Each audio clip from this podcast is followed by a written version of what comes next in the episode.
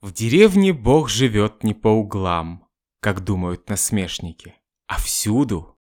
Он освещает кровлю и посуду, и честно двери делит пополам.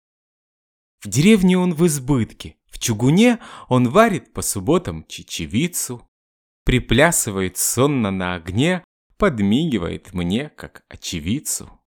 Он изгороди ставит, выдает девицу за лесничего и в шутку устраивает вечный недолет объезжику, стреляющему в утку.